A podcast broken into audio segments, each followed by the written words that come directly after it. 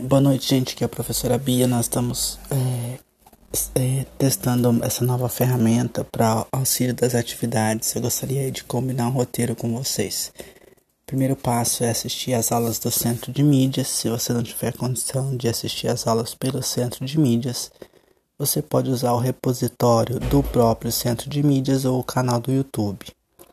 Após assistir a aula do Centro de Mídias enviar o relatório é, daquilo que você observou na aula.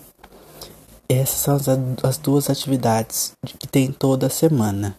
A cada 15 dias, a professora envia também uma atividade para nota, tudo sendo colocado no Classroom da turma de vocês.